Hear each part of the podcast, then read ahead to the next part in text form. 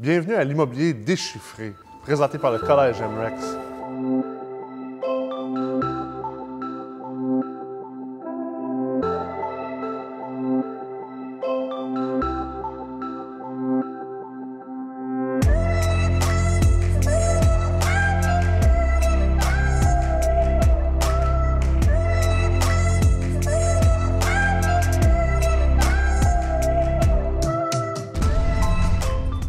Cette série, je vais tenter de démystifier les concepts populaires et de vous amener à comprendre les chiffres et comprendre la mathématique derrière la réussite en investissement immobilier multilogement.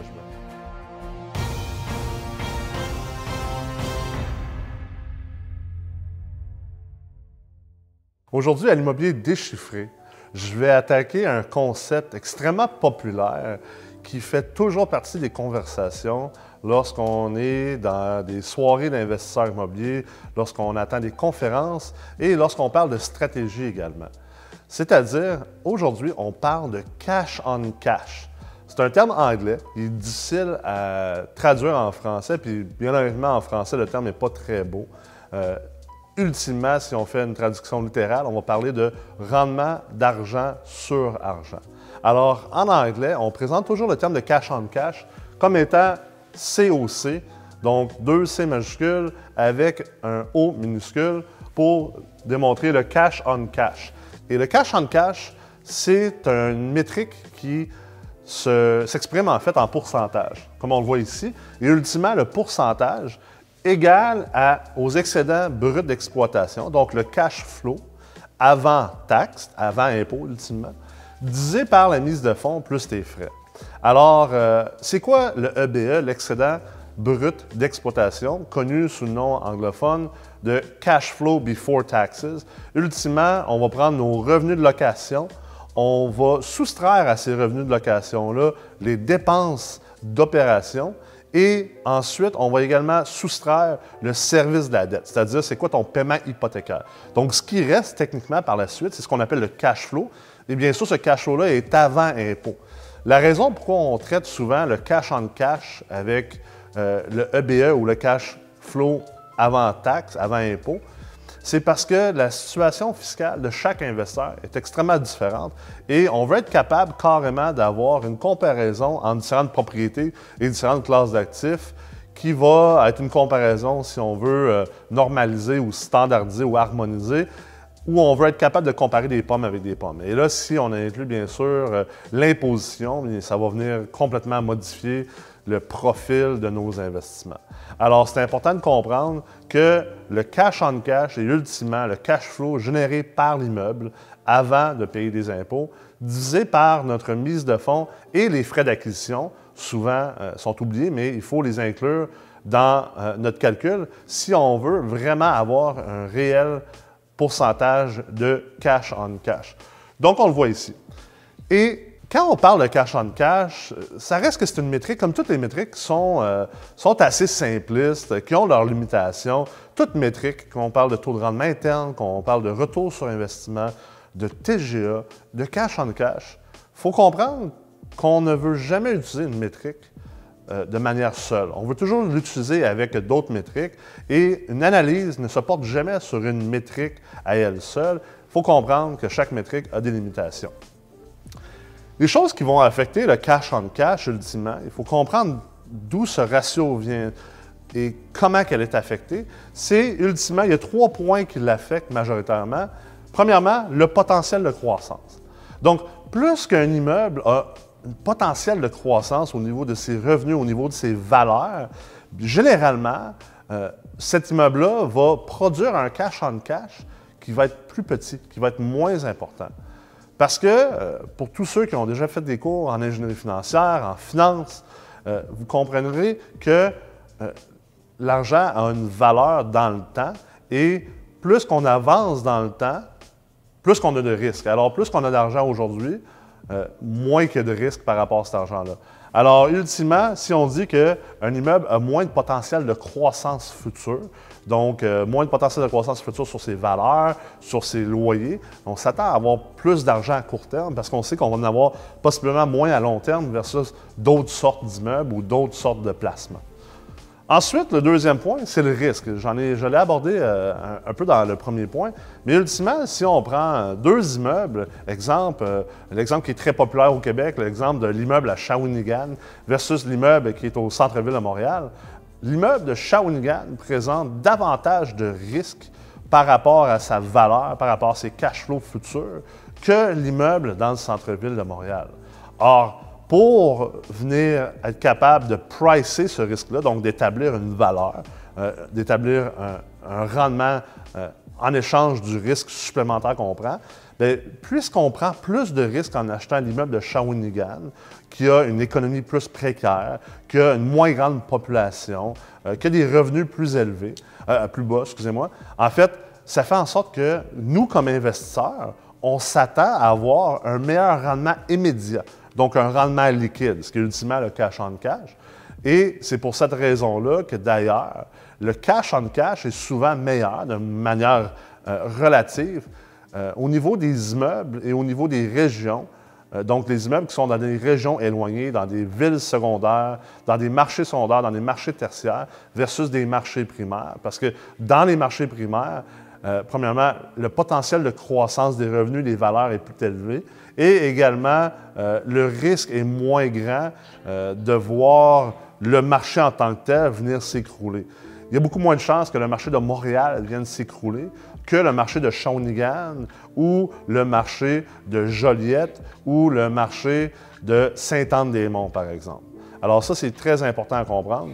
Et euh, bien sûr, dans le potentiel de croissance, dans le risque, il y a également, un autre point qui pourrait être abordé, c'est la liquidité du marché. Donc, euh, un marché comme Montréal est un marché transactionnel beaucoup plus liquide, ce qui fait en sorte que si demain matin je dois vendre une bâtisse, mes délais de vente vont être moins longs et je risque de ne pas être obligé d'escompter la valeur réelle de mon immeuble tant que ça pour pouvoir la vendre rapidement, versus si je suis à Shawinigan ou à Sainte-Anne-des-Monts, le bassin d'acheteurs est plus petit, euh, bien sûr, le marché est plus risqué. Donc, je vais peut-être devoir venir escompter la valeur de mon immeuble pour la vendre plus rapidement. Et peut-être même en faisant ça, ça reste que ma vente va se faire moins rapidement qu'elle serait faite, exemple, à Montréal ou à Québec ou à Ottawa-Gatineau. Finalement, le troisième point au niveau de l'affectation du cash on cash, si on regarde des immeubles, c'est vraiment en fait le levier. Donc, c'est un point qui est beaucoup plus personnel qu'un d'un point de vue immeuble ou bâtisse.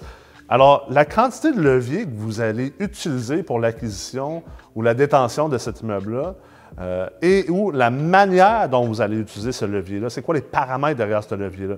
Parce que vous le savez, on achète des blocs appartements en utilisant du levier, on utilise de la dette. Donc, euh, dans la majorité des cas, on va chercher une hypothèque avec soit une banque, soit avec une institution financière. Euh, parfois, c'est des financements qui sont assurés par la SCHL nous permettent de réduire davantage notre mise de fonds, donc d'avoir un ratio prêt-valeur plus élevé, et également avec le SCHA, d'avoir un taux d'intérêt qui va être plus bas et même un amortissement qui va être plus long. Tout ça a pour effet d'affecter le levier. Alors, c'est clair que plus qu'on joue avec le levier, ça va venir jouer ultimement avec notre calcul de cash en cash ici, parce que du moment que vous travaillez avec le nominateur ou avec le dénominateur, il va avoir une affectation ultimement du résultat. Alors ça, c'est important à comprendre que euh, oui, Shawinigan, généralement, si on compare des pommes avec des pommes avec le même type de levier, va générer un meilleur cash on cash. Mais il y a des choses que vous pouvez faire dans vos acquisitions, par exemple à Montréal ou à Gatineau ou à Québec ou dans d'autres types de marchés euh, qui génèrent moins de cash on cash d'un point de vue, euh, si on veut, systémique, d'un point de vue du marché global.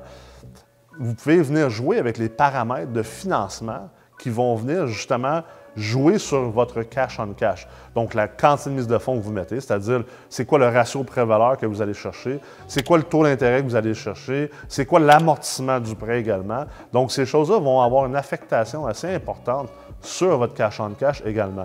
Donc, c'est important de comprendre ces deux points-là, que autant le marché dans lequel on investit, autant dans la manière qu'on structure notre financement, d'où l'ingénierie financière, va venir en fait affecter le cash on cash.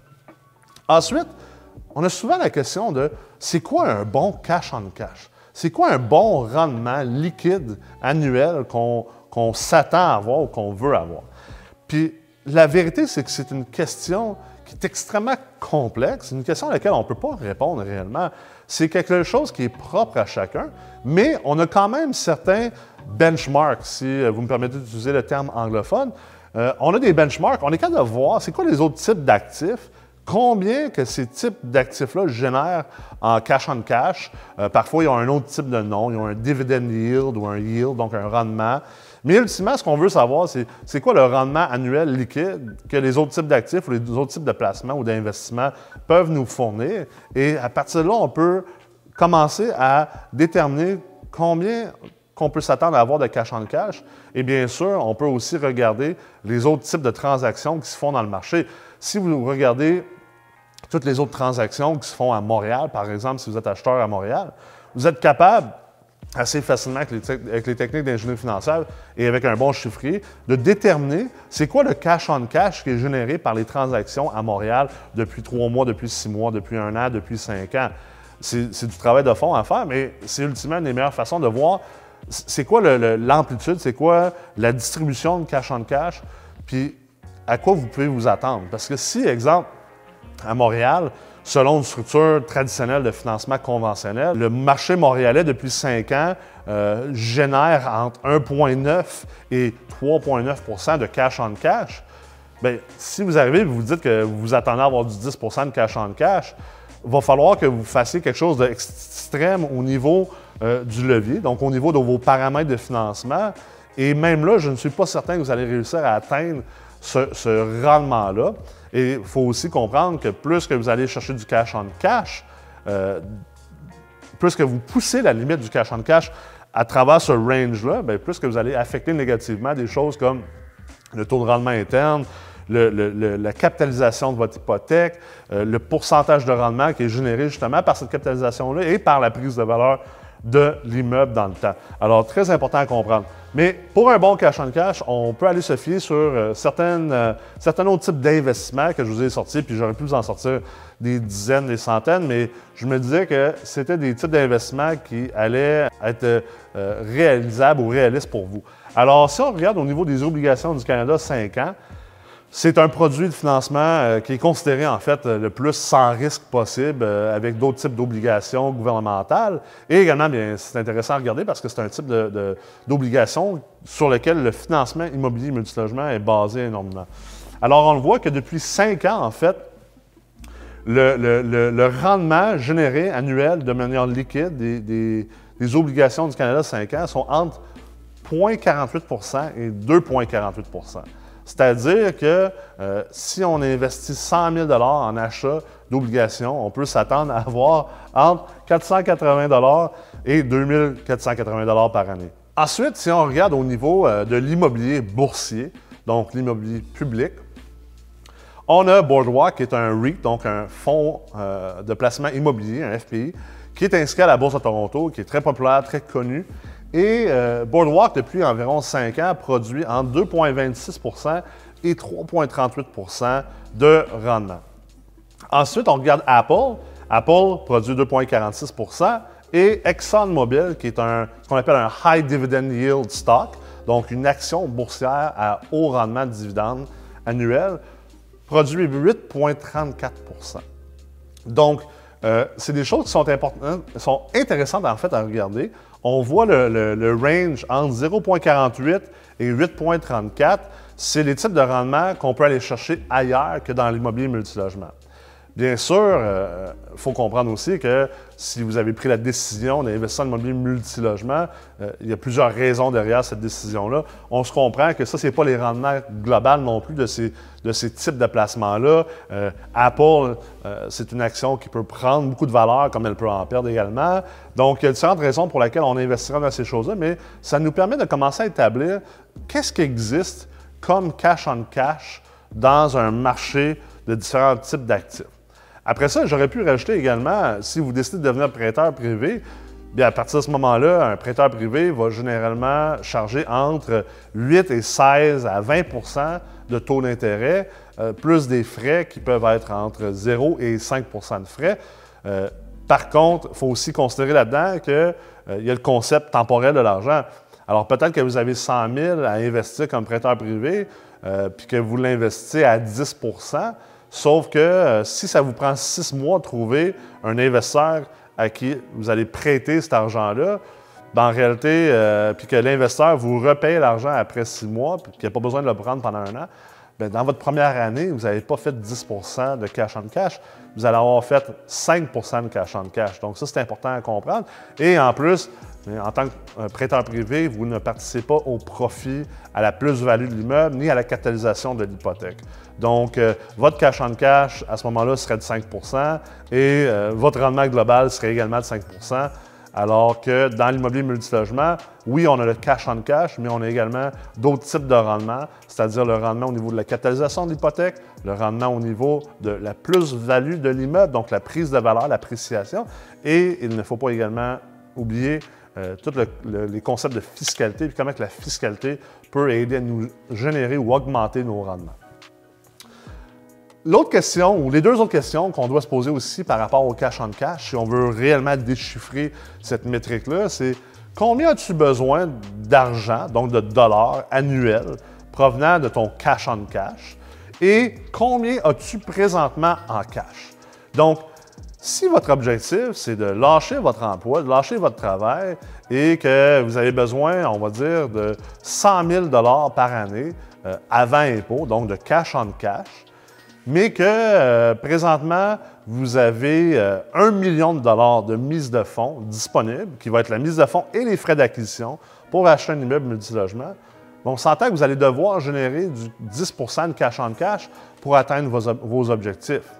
Maintenant, les questions à se poser, c'est est-ce que réellement l'immobilier multilogement, en ce moment, peut vous générer du 10% de cash en cash?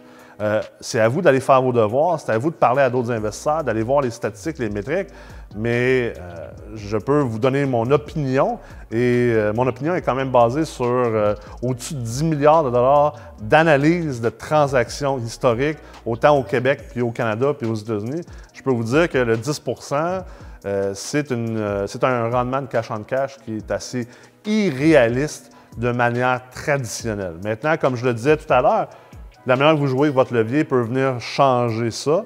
Euh, mais bien sûr, à quelque part, vous allez sacrifier quelque chose qui va être probablement le rendement global, donc le taux de rendement interne et euh, la prise de valeur de votre portefeuille immobilier puis de, votre valeur nette ultimement. Donc, la question à se poser, c'est combien as-tu besoin puis combien as-tu de cash? Et la raison pourquoi je pose ces questions-là, c'est justement de vous faire comprendre que euh, dans bien des cas, la recherche de cash en cash se fait de manière prématurée chez les investisseurs immobiliers. L'immobilier multilogement, à la base, c'est une classe d'actifs qui, a euh, quatre types de rendement. Donc, on en parlait, le cash on cash, la capitalisation, l'appréciation et la fiscalité. Si on est prêteur privé, on a un type de rendement, c'est le cash on cash. Donc, on s'entend que le cash on cash va être plus élevé. Alors, ce que je veux dire par là, c'est que l'immobilier multilogement n'est pas nécessairement un placement fait pour générer du cash on cash de manière incroyable versus d'autres types d'actifs. Maintenant, ce n'est pas un placement qui n'en génère pas non plus. C'est quand même un placement qui n'en génère et qui peut en générer davantage alors qu'on va réduire notre levier ou on va négocier des meilleurs termes de financement. Mais tout ça pour dire que si vous avez un million de mise de fonds aujourd'hui, que vous avez besoin de générer 100 000, ça se peut que votre décision ne soit pas nécessairement sur où est-ce que je vais acheter mon prochain bloc appartement, mais plutôt sur est-ce que, la bonne décision, c'est vraiment d'investir dans l'immobilier multilogement? Maintenant, vous devez poser, vous poser la question de pourquoi vous voulez générer autant de cash en cash, vous avez besoin d'autant d'argent. Moi, ma croyance et mon opinion en tant qu'éducateur dans le domaine de l'investissement immobilier, c'est que trop d'investisseurs immobiliers multilogement se concentrent sur le cash en cash au début de leur carrière, au lieu de comprendre qu'on peut croître énormément notre valeur nette, donc le cash qu'on a, donc, ultimement, le dénominateur, on peut l'accroître énormément dans les premières 3 à 5 à 7 à 8 ans par l'optimisation d'immeubles, par euh, des, bonnes acquisitions dans les endroits où il va y avoir une prise de valeur des actifs. Et après ça, on va avoir bâti, dans le fond, notre base sur laquelle on va pouvoir générer un bon cash on cash. Parce que si on génère, en fait, si on, se dit que sans trop se forcer, l'immobilier multilogement, ça génère 5% de cash on cash, ce n'est pas nécessairement le cas, mais disons, euh, pour faciliter la mathématique, si on dit que ça génère 5% de cash on cash et que vous avez besoin de 100 000 de cash flow annuel, bien, on est capable rapidement d'établir qu'on veut se rendre à un 2 millions de dollars de valeur nette qui est placé dans nos immeubles sous forme de mise de fonds et frais d'acquisition être capable de vivre de l'immobilier juste selon nos cash flows. Alors, ces deux questions-là vont vous permettre de comprendre justement c'est quoi vos besoins, est-ce que vos besoins sont bien fondés, puis est-ce que le multilogement, c'est la bonne catégorie d'actifs pour remplir ces besoins-là et atteindre ces objectifs-là. Finalement, euh, je vous amène sur la discussion de le cash en cash est utile à quel moment et inutile à quel moment? Et au niveau de son utilité, il y en a vraiment trois. Le cash en cash va vraiment nous servir quand on veut en vivre de l'immobilier. Si aujourd'hui, j'ai aucune envie de vivre de mes blocs appartements parce que j'ai déjà euh, des revenus suffisants ailleurs puis j'aime mon travail, la vérité, c'est pourquoi j'aurais besoin de cash en cash. Je pourrais accepter un 0% de cash en cash, juste y aller vraiment pour la croissance globale de ma valeur nette, un taux de rendement interne maximal et vraiment venir croître ma valeur puis mon portefeuille et ne pas me concentrer sur le cash en cash. On s'entend aussi également que tant que vous n'avez pas un 500 000, 1 million, 2 millions, 3 millions de valeur nette de placer dans vos immeubles, la vérité, c'est que de manière relative, le cash en cash va être plutôt insignifiant. Si on dit que le multilogement va générer entre, disons, du 2 à 10% de cash en cash, bien, 2 à 10% de, par exemple, 100 000 ou 200 000 ou 300 000, ce n'est pas assez d'argent pour en vivre et vivre la vie dont vous promet rêver. Ensuite, le cash en cash est utile lorsqu'on a des distributions à payer. Lorsque vous commencez à acheter des blocs appartements avec des associés, avec des investisseurs passifs, que vous avez monté une structure d'un point de vue légal, juridique, fiscal qui fait du sens, qui est réfléchi, euh, qui répond à tous les besoins et critères, ça se peut que vous allez devoir avoir des distributions à payer à vos investisseurs, à vos partenaires. Et c'est là qu'à ce moment-là que le cash en cash peut devenir plus important. Parce que si, par exemple, vous avez levé un million de dollars pour faire des acquisitions et que vous euh, devez payer euh, un, 8% de cash on cash à vos investisseurs de manière trimestrielle, c'est à ce moment-là que lorsque vous allez faire des acquisitions, la manière dont vous allez structurer vos montages financiers, vous allez porter une plus grande attention sur le cash on cash que l'immeuble et la transaction génèrent versus quelqu'un qui est seul et qui veut juste croître son portefeuille et donc euh, pas vraiment d'importance d'attacher au cash on cash. Ensuite, également, troisième point, le rendement composé. Ça, c'est le cash on cash est très utile pour les investisseurs immobiliers qui ne font pas seulement l'immobilier. Donc, des investisseurs immobiliers qui font aussi de l'investissement boursier, qui font l'investissement ailleurs et qui comprennent, la, qui comprennent la notion du rendement composé. Alors, ces investisseurs-là sont diversifiés à, travers différentes sortes de classes d'actifs et comprennent qu'ils veulent pas seulement maximiser leur rendement, mais leur rendement composé, c'est-à-dire le rendement sur le rendement sur le rendement, et donc venir créer ce que Einstein a qualifié d'étant euh, la huitième merveille du monde, le rendement ou l'intérêt composé. Donc, à ce moment-là, euh, peut-être que le 5% euh, de 100 000 de mise de fonds plus frais va donner 5 000 mais peut-être que cet investisseur-là, il veut avoir le 5 parce qu'il veut aller le réinvestir rapidement dans des actions boursières, dans des obligations, euh, peut-être dans l'immobilier fractionnel également, qui est de plus en plus en vogue. Et donc, à ce moment-là, euh, le cash en cash peut être assez intéressant et important parce que cet investisseur-là ne calcule pas son rendement juste d'un point de vue d'une bâtisse, mais calcule son rendement d'un point de vue de tous ses investissements à travers toutes les classes d'actifs. Au moment où le cash en cash est plus inutile, si on veut dire, ou si on, veut le voir de cette manière-là, c'est, premièrement, si tu es un non salarié. Donc, un, médecin qui gagne 800 000 par année ou 300 000 par année, euh, peut-être que le cash en cash va être inutile pour cette personne-là parce que euh, cette personne-là va vouloir que tout son rendement soit optimisé fiscalement. Et on sait que le cash en cash bien, vient s'ajouter finalement au taux d'imposition euh, des revenus personnels, alors que les gens, les gens hauts salariés vont préférer avoir du rendement qui va être du gain en capital ou du rendement qui va être dans, le futur. Alors, c'est à ce moment-là que ces, types d'investisseurs-là vont vouloir avoir le cash en cash le plus petit possible, le plus près de zéro, pour être capable de plutôt avoir du rendement en termes de, prise de valeur, d'appréciation, de fiscalité, de capitalisation. Bien sûr, je l'ai dit tout à l'heure, si votre objectif c'est la croissance de votre valeur nette, à ce moment-là, le cash en cash, euh, oubliez ça, c'est vraiment pas important. On veut davantage croître la valeur nette. Si vous êtes dans les flips, donc vous achetez des blocs appartements, des petits plex, puis vous allez les rénover ou vous allez les revendre rapidement dans de six mois, un an, à ce moment-là, le cash en cash est une métrique plus ou moins qui est plus ou moins inutile.